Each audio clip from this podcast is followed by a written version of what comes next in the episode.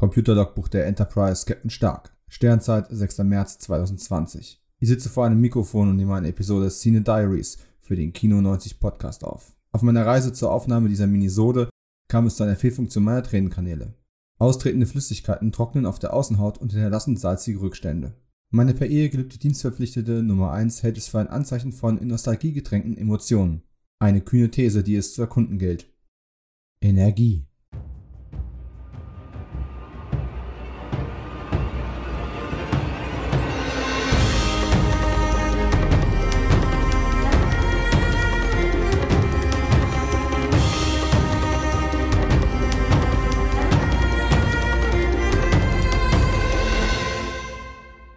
Ja, und damit herzlich willkommen zu einer Art kleinen Zwischenspiel. Eine Minisode, ein kleiner Überbrücker, bis wir uns das nächste Mal wieder ausführlich dem Kino der 90er Jahre widmen. In Kürze folgt die nächste reguläre Episode, in der wir uns dem Film des Monats Februar 1990 annehmen und dann 14 Tage später kommt wieder, wie gewohnt am Kinodonnerstag, die März-Ausgabe. Doch heute geht es mir um einen ganz anderen Aspekt der 90er Jahre, einen kleinen persönlichen Ausflug. Weg von der Kinoleinwand, aber zu etwas, was den jungen Dominik Stark sehr stark geprägt hat und im Endeffekt bis heute prägt. Am 7. September 1990 hat sich zumindest für mich die Welt komplett geändert. Es war der Tag der Erstausstrahlung von Raumschiff Enterprise, das nächste Jahrhundert, im ZDF. Nun, rückblickend ist es leicht zu sagen, dass die erste Staffel von Star Trek The Next Generation, wie es die Trailer damals in Amerika angepriesen haben, noch etwas holprig war. Man musste sich von dem Geist des Vorgängers freischwimmen und hatte seinen Weg noch nicht richtig gefunden. Die Charaktere mussten erst ihre Sympathiepunkte beim Publikum einsammeln und eine eigene Identität finden. Obwohl die neue Vision von Gene Roddenberry oder sagen wir deren Wiedergeburt oder sagen wir ganz einfach deren neue Generation schon sehr originell und durchdesignt war. Ich bin nicht mit Star Trek aufgewachsen. Captain Kirk und Mr. Spock kannte ich natürlich aus der Popkultur, aber ich war gerade einmal zehn Jahre alt das Originalraumschiff Enterprise ist mir bis dato nicht untergekommen. Meine Familie verfügte noch nicht über Satellitenfernsehen, Videorekorder waren noch ein Ding der Unmöglichkeit und wir fangen noch erst gar nicht an, vom digitalen Zeitalter oder von DVDs zu sprechen. Captain Kirk, alias William Shatner oder auch Leonard Nimoy als Mr. Spock, Forrest Kelly als Dr. Bones McCoy kam erst später in mein Leben. Durch die Kinofilme, die ich auf äh, VHS-Kassetten immer und immer wieder angesehen habe und bis heute sehr hoch wertschätze. Aber ich hatte die Raumpatrouille Orion schon gesehen. Science Fiction fürs Fernsehen. In Schwarz-Weiß, mit Dietmar Schönherr und allen möglichen Küchen und Putzutensilien, die, die zu Raumwerkzeugen oder Konsolen umfunktioniert worden waren. Science Fiction made in Germany. Das war spannend, das war aufregend, die Frogs, die Spezialeffekte. Ich habe mir den Schmerz erspart die Raumpatrouille in den letzten Jahren noch einmal wieder anzusehen. Ich möchte mir die wunderbare Erinnerung an meine Kindheit in dieser Form bewahren. Tja, und ich bin sicher, viele Filmfans meiner Generation werden das noch kennen. Es gab kein Internet. Man hat die Fernsehzeitung geschnappt und hat sie durchgescannt, hat geschaut, was klingt interessant, was klingt spannend, was liest sich von der Inhaltsangabe her gut, wo sind aufregende Fotos im Programmheft. Und da standen die magischen Worte Raumschiff Enterprise. Raumschiff, das versprach mir einfach Abenteuer. Das versprach mir etwas, was mir die Bücher, die ich damals gelesen habe, nicht versprochen haben. Das versprach mir etwas, was die Abenteuerfilme, mit denen ich aufgewachsen bin, Mantel und Degen, nicht bieten konnten. Das war, das war aufregend. Das war nach vorne orientiert. Das war die Zukunft. Das war etwas Spannendes, Unerforschtes. Aber was war Raumschiff Enterprise? Nun, meine Mutter in einem Anflug von Unwissenheit deklarierte das als eine Art Fortsetzung von Raumpatrouille Orion. Nun, ich hatte keine Ahnung von Star Trek, aber ich kannte die Raumpatrouille, also war es eine klare Sache, dass ich mir Mission Farpoint und die nachfolgenden Episoden angesehen habe. Es war quasi Liebe auf den ersten Blick. Da war sie, die ranke und schlanke Enterprise NCC 1701D, wie sie majestätisch durch den Weltraum glitt. Das waren Effekte. Nicht nur in Farbe, aber immer noch in 4 zu 3. Wir wussten damals nicht, dass es eine Einschränkung war. Wir fühlten uns auch nicht eingeboxt. Die Netflix-Generation wird gar nicht wissen, wovon ich rede. Und das tut mir echt irgendwie weh. Und dann die Enthüllung. Er tritt aus dem Halbschatten, wie der Held eines Film Noir. Jean-Luc Picard, Patrick Stewart. Aus Sicht eines Zehnjährigen ein richtig alter Mann. Jetzt, wo ich mich ganz stark auf meine 40 zu bewege, und Patrick Stewart war damals wie halt 46, 47 Jahre, als die Dreharbeiten stattfanden. Es beschämt einen. Raumschiff Enterprise das nächste Jahrhundert hat mein Bild vom Fernsehen und von Science Fiction und von Star Trek sehr, sehr nachhaltig beeinflusst und gehört bis heute zu meinen absoluten Lieblingsserien. Vollkommen egal, wie 90er das heutzutage anmuten mag, wo wir doch in Zeiten moderner Tricktechnik ganz andere Dinge vollbringen können, als es damals möglich war. Die Mannschaft, die Brückencrew der NCC 1701D, unserer Enterprise, sie waren Familie. Nicht nur gab es familiäre Bande innerhalb der Crew, die im Laufe der Jahre immer enger zusammenwuchs. Nein, auch die Darsteller haben auf den ersten Conventions dieses Bild immer nach außen transportiert. Man mochte schon fast daran zweifeln, so glücklich können die doch bei den Dreharbeiten gar nicht immer gewesen sein. Und doch, das Bild hält sich irgendwie bis heute. Würde jetzt jemand mit seiner Autobiografie um die Ecke kommen und darüber lamentieren, dass es eben doch nicht alles äh, eitel Sonnenschein damals war, ich würde es gar nicht hören wollen. Es gibt auch Ideale im Leben und, und irgendwie hat die Brückencrew der Enterprise D dieses Ideal für mich verkörpert und macht das auch heute noch. Sieben Jahre lang flog man dem Abenteuer entgegen, erforschte unbekannte Welten und Zivilisationen, hütete die äh, Prime Directive und hielt im Zweifel auch mal die andere Wange hin. Ja, manchmal war es ein bisschen zu diplomatisch, wo das Teenager-Ich einfach nur sehen wollte, dass man einen Phaser nahm und das Problem einfach löste. Warum hat man nicht Worf mal von der Kette gelassen? Warum musste er in einer Episode Tee trinkend bei zwei alten Leuten am Tisch sitzen und durfte nicht einfach mal irgendwas zerschlagen? Klingonen-Episoden, das machte Spaß. Und später kam als richtige, echte neue Bedrohung die Borg. Ja, keine Schweden. Hat nichts mit Ikea zu tun. Diese Würfel waren echt fies. Und sie sorgten für ein berühmtes Trauma, das Captain Jean-Luc Picard eben auch mit sich tragen musste. Bis zum Ende der Serie und darüber hinaus, denn nachdem die sieben Jahre abgeschlossen waren und die Serie quasi auf dem Zenit ihres Erfolges beendet wurde, folgten noch die Kinofilme Treffen der Generationen, Der erste Kontakt, Der Aufstand und Nemesis. Aber über den rede ich nicht gerne, weil... Äh, anderes Thema für einen anderen Zeitpunkt. Jetzt ist Star Trek wieder zurück vielfältiger als jemals zuvor. Star Trek hat es nie ganz geschafft, den Geek-Mantel abzulegen und wie Star Wars mit seinen Fantasy-Aspekten in den Mainstream überzusiedeln. Star Trek war immer ein wenig technologischer, moralischer, philosophischer, schwerer zugänglich. Und gerade daher für mich faszinierend. Tja, heutzutage leben wir in den Zeiten der Kelvin Timeline. J.J. Abrams hat Star Trek mit einer Art Kirk und Spock Prequel Story wieder auf die Kinoleinwände zurückgeholt und entgegen meiner persönlichen Erwartungen, Star Trek 2009 war ein Riesenspaß und gehört zu den Filmen, die ich in den letzten Jahren am häufigsten gerewatcht habe, wie man so schön sagt. Er macht einfach Spaß. Aber das war nicht das Star Trek, mit dem ich aufgewachsen bin. Kritiker würden sagen, ja, weil die keinen Stock im Arsch haben. Das mag zwar richtig sein, aber ist nicht der einzige Aspekt. Dann kam Star Trek fürs Fernsehen zurück. Discovery, wieder eine Prequel-Geschichte. Für mich ist die Science Fiction ein Sinnbild von Streben. Auch von Zukunftsängsten natürlich, aber vor allem von etwas Zukünftigem. Springt man in die Vergangenheit der Zukunft, wird das Ganze automatisch weniger ansprechend für mich. Ja, wir springen immer noch in der Zukunft rum, es ist immer fantastisches. Es gibt Raumschlachten, neue Spezies und Computertricks, von denen hätten wir vor 30 Jahren nicht mal zu träumen gewagt. Aber wenn die Narrative nicht stimmt, wenn das Drama auf einmal nur daraus besteht, dass die Charaktere sich untereinander nicht leiden können, die Bedrohung kommt nicht mehr von außen, sondern auch von innen, dann ist das Ganze zwar immer noch ein Spiegel der Zeit, aber dann möchte ich in dieser Zeit einfach nicht mehr leben und lieber wieder einem Ideal hinterher eilen. Vorhang auf Star Trek Picard.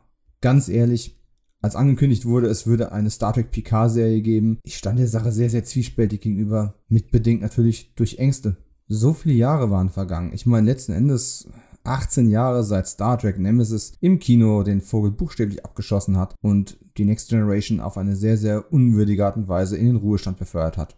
Das sollte es gewesen sein. Es war damals enttäuschend und es war die 18 Jahre, die seitdem vergangen sind, war es auch enttäuschend. Und jetzt würde Star Trek zurückkommen. Nicht die Next Generation, nicht die ganze Next Generation jedenfalls, aber Jean-Luc Picard. Mein moralischer Held der Earl Grey Teetrinker, der Belesene, der Diplomat, der Besonnene, der niemals in Frieden Urlaub machen kann und das auch gar nicht will. Sir Patrick Stewart ist inzwischen eine Art Popkultur-Ikone geworden, wie es William Shatner auf seine Art auch ist. Und obwohl ich große Zweifel hatte, als Star Trek Picard zurückkehrte, erste Folge auf Amazon streamte, ja, nur eine Folge, man konnte es nicht auf einmal durchbingen, es fühlte sich so analog an, obwohl ich die Episode streamen musste. Es fühlte sich an wie früher.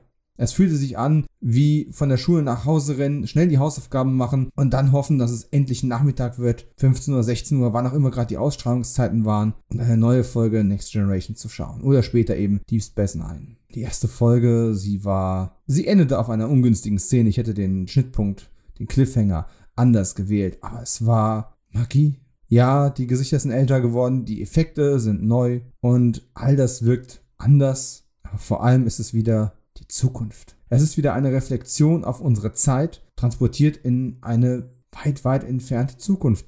Und natürlich beschäftigt sie sich mit ihrer eigenen Vergangenheit. Aber es ist in Ordnung. Wir haben eine Menge aufzuholen. Wir haben, wir haben 18 Jahre nachzuholen. Und es sorgt für eine spannende Narrationsebene. Zumindest in den meisten Fällen. Man merkt in den ersten Episoden an, dass da in der Struktur noch viel herumgedoktert wurde, dass man noch viel experimentieren und einige Richtungsänderungen vornehmen musste, dass man sich mit den verschiedenen Handlungsebenen nicht immer ganz einig war. Sie werden unterschiedlich stark gewichtet und funktionieren auch unterschiedlich stark. Die größte Angst aber aus meiner Sicht war, was wenn es scheiße wird? Was wenn sie Jean-Luc Picard zurückholen, ihn verändern, modern machen, aber gleichzeitig eben auch zu dem alten Mann, der Patrick Stewart inzwischen ist. Sie umgeben ihn mit einer neuen, dynamischen Crew.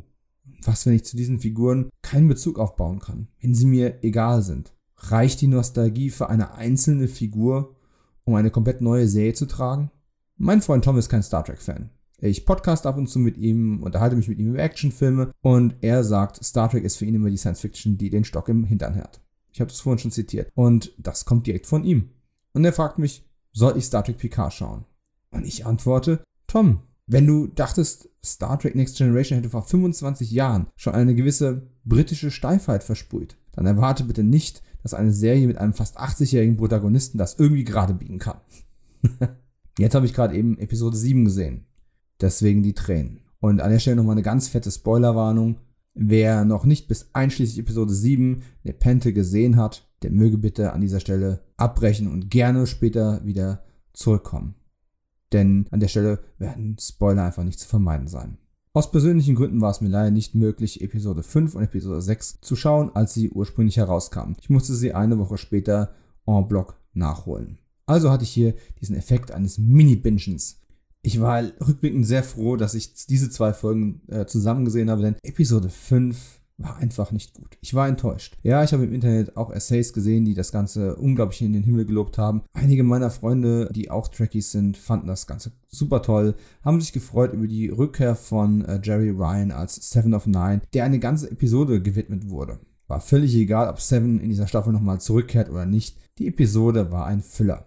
Sie war schlecht strukturiert. Die Story war gerade in Schwung gekommen. Die vorherige Episode hat auf einem, auf einem tollen Actionpunkt gelandet. Picard hatte endlich seine Crew. Er hatte ein Ziel. Seven beamt an Bord. Und dann machen wir eine Folge lang Pause für eine kleine Seven Story, die natürlich irgendwie mit der ganzen Borg-Historie verknüpft ist. Aber letzten Endes ein B-Plot einer üblichen Star Trek-Episode gewesen ist, den man zu einem A-Plot aufgeplustert hat. Da hilft es auch nicht, dass wunderbare Easter Eggs eingestreut sind, dass wir das Quarks referenzieren, dass wir ein neues ähm, Reptilien-Alien haben, das richtig cool gemacht ist und Lügen riechen kann. Naja, zumindest bei Rios, denn als später Picard ihn angelogen hat, hat man daraus auf einmal kein Thema mehr gemacht, was äh, meiner Meinung nach ein Plothole ist. Aber letzten Endes die Folge hat mich nicht abgeholt. Diese ganze Ranger-Idee ist zwar ganz nett, Klingt für mich aber mehr nach Babylon 5. Nichts gegen Babylon 5. Ich liebe Babylon 5, so wie der andere in den 90ern aufgewachsene Science-Fiction-Nerd. Aber es ist halt eben nicht Star Trek. Episode 6 war alles, was ich erwartet habe, als Picard angekündigt wurde.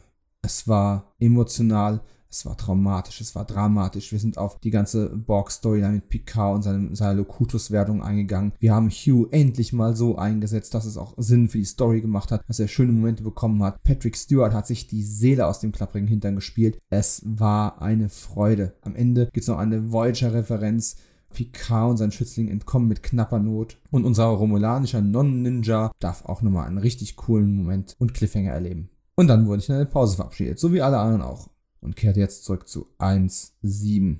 Ja, hier haben wir genau das, was ich bei der 7 of 9 Folge auch wieder kritisiert habe. Wir haben eine Episode, die das Ganze quasi auf Stopp drückt. Die große, übergelagerte Story kommt kaum voran. Sagen wir vielleicht 10 Minuten der Story werden darauf verwendet, wirklich neue Erkenntnisse zu haben oder den Plot voranzutreiben. Aber die Art und Weise, wie hier auf Pause gedrückt wird und reflektiert wird, ist wunderschön. Natürlich getrieben von Nostalgie, denn wir haben die Rückkehr von Commander William Riker Counselor Diana Troy, Commander, wie hier extra nochmal betont wird, auch sie hat ja durchaus Ränge durchlaufen, und ihrer Tochter. Und das alles war einfach nur wunderbar. Das alte Familiengefühl war wieder da. Picard hat Sicherheit, eine Zuflucht gesucht und er hat die Geborgenheit einer Familie, seiner Familie bekommen. Der einzigen Familie, die ihm geblieben ist, denn in Generations, also Treffen der Generation, dem ersten Next Generation Kinofilm, hat er all seine Familie in einem Nebensatz verloren und war allein. Keine Nachfahren, keine Kinder, niemand, der für ihn da ist oder der sich seiner erinnert, wenn er einmal nicht mehr ist. Und hier ist er umgeben von Freunden, von Familie. Mit Castra ist schon eine nächste Generation wieder da und übrigens ganz wunderbar gespielt. Ich könnte jetzt anfangen, die ganzen Easter Eggs aufzuzählen, die Querreferenzen, das Name-Dropping. Ich könnte mich daran erfreuen, dass das Jazz gespielt wird, wenn Will Riker in der Küche steht. Ich könnte darauf hinweisen, wie, wie stark die Szenen geschrieben sind, in denen er erst von seiner Nummer 1 den Kopf gewaschen bekommt und später von seiner Schiffscounselorin. Und alle ihm sein Versagen vor Augen halten. Und er ist selbst auch eingestellt. Also er hatte eine Art Plan, letztendlich nur einen halben Plan und der ist auch mal gescheitert. Picard, der perfekte Held, der moralisch integere und überlegene Charakter scheitert erneut. Überhaupt beschäftigt sich die ganze Picard-Serie bis dato vor allem damit, dass er in den letzten 18 Jahren einige Fehlentscheidungen getroffen hat. Oder sagen wir, richtige Entscheidungen, die fatale Konsequenzen hatten und oder nicht die Wirkung erzielten, die sie hätten erzielen sollen. Gebrochener Held, ja, aber trotzdem immer noch ein großer. Ich erinnere mich, wie ich vor rund 20 Jahren Treffen der Generationen gesehen habe und wie Klassikfans vor allem betont haben, wie unwürdig das Ende von James T. Kirk gewesen ist.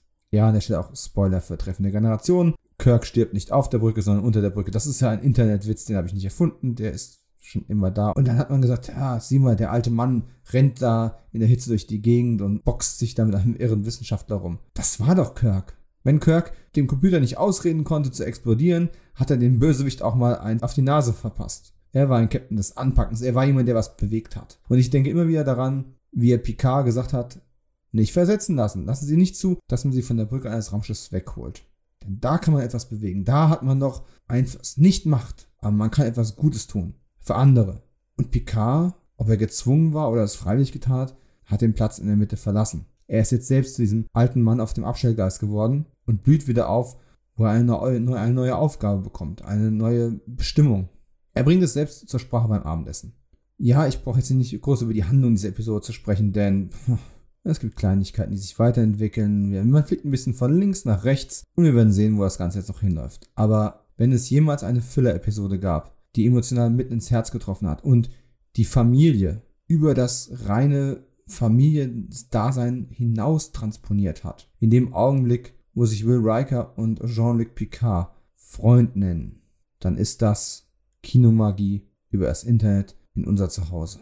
Das ist das, was wir damals nie bekommen haben, vielleicht das Einzige, was die Next Generation uns nicht gewährt hat. Wir hatten das Gefühl von Freunden, wir haben die Botschaft und das Verständnis und den Zusammenhalt von Familie gehabt, aber jetzt sind wir an einem ganz anderen Punkt im Leben angekommen. Und unsere Helden von einst, alt und eingegangen oder aufgegangen, sind an demselben Punkt angekommen. Sie reflektieren und blicken trotzdem noch mit Würde nach vorne und ah, hier wird ganz billig mit meinen Gefühlen gespielt, mit meinen Erinnerungen, mit meiner Leidenschaft. Ich sitze alleine in meinem Zimmer, starre auf den Bildschirm, bin froh, dass meine Frau nicht dabei ist, weil sie diese emotionale Bindung zu Star Trek oder der Next Generation nicht hat.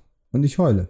Eins, zwei, drei, vier Mal. Ich weiß meistens vorher, was als nächstes kommt, und ich hasse mich dafür, dass man mit meinen Gefühlen so leicht spielen kann. Aber auf der anderen Seite sind es absolut Tränen der Freude. Und jetzt darf die Story bitte auch weitergehen. Kleiner Zwischeneinwurf noch, das Ende von Hugh relativ unspektakulär, wie sie sich durch diesen Borg-Kubus bewegt haben und wie oft er und der Ninja sich getrennt haben und wie er zusammenfanden und war nicht so elegant erzählt. Da hätte ich mir was Würdigeres gewünscht. Aber dafür hat diese ganze Agnes-Story wunderbar funktioniert. Ich weiß, viele Fans mögen sie nicht und auch den Verrat, den sie vermeintlich begangen hat. Aber ich finde, das wird hier auf höchstem Niveau schauspielerisch dargeboten und in Szene gesetzt und bringt tatsächlich auch die Hauptstory in irgendeiner Form weiter, während wir einfach nur noch ein paar Szenen haben wollen im Haus der Riker Troys. Aber es ist vorbei. Wir beamen wieder hoch, wir drücken aufs Gaspedal bis Warp 8 mindestens und fliegen ins nächste Abenteuer. Und der Auflösung von Staffel 1 von Star Trek Picard entgegen. Da ist immer noch das Risiko, ich weiß, es kann immer noch gegen die Wand gefahren werden. Sie können die Story immer noch versauen. Eine blöde Auflösung, einen billigen Cliffhanger, was weiß ich. Aber die Reise bisher war es für mich wert gewesen. Und selbst die größten Kritiker können kaum behaupten, dass Star Trek Nemesis ein würdigerer Abschied für diese Crew gewesen wäre. So, das Ganze sollte eine Minisode werden. Ich nenne es Cine Diaries. Eigentlich war das Ganze mal für ein Patreon gedacht, aber das musste einfach raus. Ich musste mit jemandem drüber reden, also rede ich mit mir selbst drüber und hoffe, ihr habt zugehört. Wer es bis hierher ausgehalten hat, Respekt. Wahrscheinlich klingt das Ganze wie Mi, mi, mi, mi, mi, ich hab ein Herz. Mi, mi, mi, mi, kein Nausikaner hat durchstoßen. Ja und? Nachmachen, mitmachen, weinen und zu stehen. Nehmt's mir nicht übel, so emotional bin ich mit Sicherheit nicht jedes Mal, aber ein bisschen Abwechslung im Streaming-Kanal schadet ja auch nicht. Und damit verabschiede ich mich für heute. Freue mich aufs nächste Mal. Wir haben noch über Johnny Handsome zu sprechen und die März-Episode von Kio 90 wird grandios. Ich hoffe, ihr seid dabei. Schaut vielleicht mal Picard. Lasst mich wissen, wie ihr die Serie findet. Meldet euch auf den Social Medias Kio 90 Podcast auf Twitter, Facebook und Instagram. Vielen herzlichen Dank. Ohne euch wäre das hier komplett obsolet. Stark. Ende.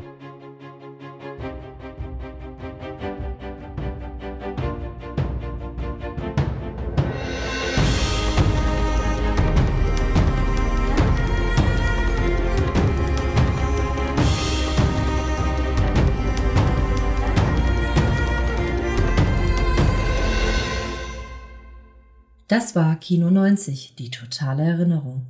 Moderiert und produziert von Dominik Stark, Tonmischung und Schnitt von Jens Nier, Musik von Marvin Hartmann, Designs und Grafik von Tobias Spüro und Sam Freisler.